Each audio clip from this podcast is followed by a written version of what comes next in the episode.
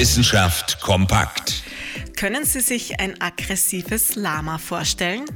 Gar nicht so einfach, oder? Aber tatsächlich kommt bei Lamas und auch bei Alpakas aggressives Verhalten immer wieder vor. Beißen, ausschlagen oder rempeln zum Beispiel. Und das kann sowohl für Menschen als auch für Tiere ziemlich schmerzhaft werden. Wie aber können wir das Verhalten der Lamas und Alpakas positiv beeinflussen? Dieser Frage ist jetzt ein Forschungsteam der Veterinärmedizinischen Universität in Wien nachgegangen. Immerhin sind die südamerikanischen Paarhufer immer öfter auch bei uns in Europa anzutreffen. Also ist die Frage durchaus interessant. Wir wollen doch schließlich keine aggressiven Lamas. Insgesamt 116 Lamas und Alpakas haben die Forscherinnen beobachtet.